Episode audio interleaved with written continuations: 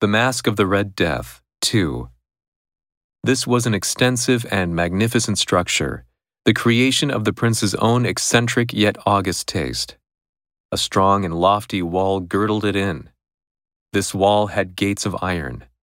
The courtiers, having entered, brought furnaces and massy hammers and welded the bolts. They resolved to leave means neither of ingress nor egress to the sudden impulses of despair or a frenzy from within. The abbey was amply provisioned. With such precautions, the courtiers might bid defiance to contagion.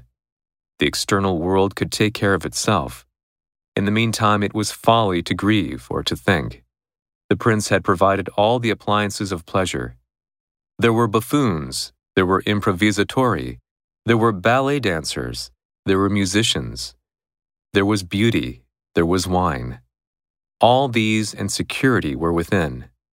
Without was the Red Death. August. His august bearing was admirable. Ingress. All ingress was prohibited for a few days.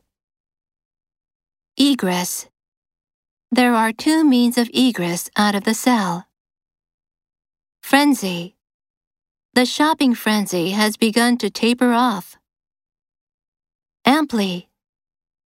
The effectiveness of this approach has been amply demonstrated.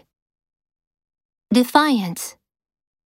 In defiance of the rule, he entered the room. Contagion. They didn't touch the insects for fear of contagion.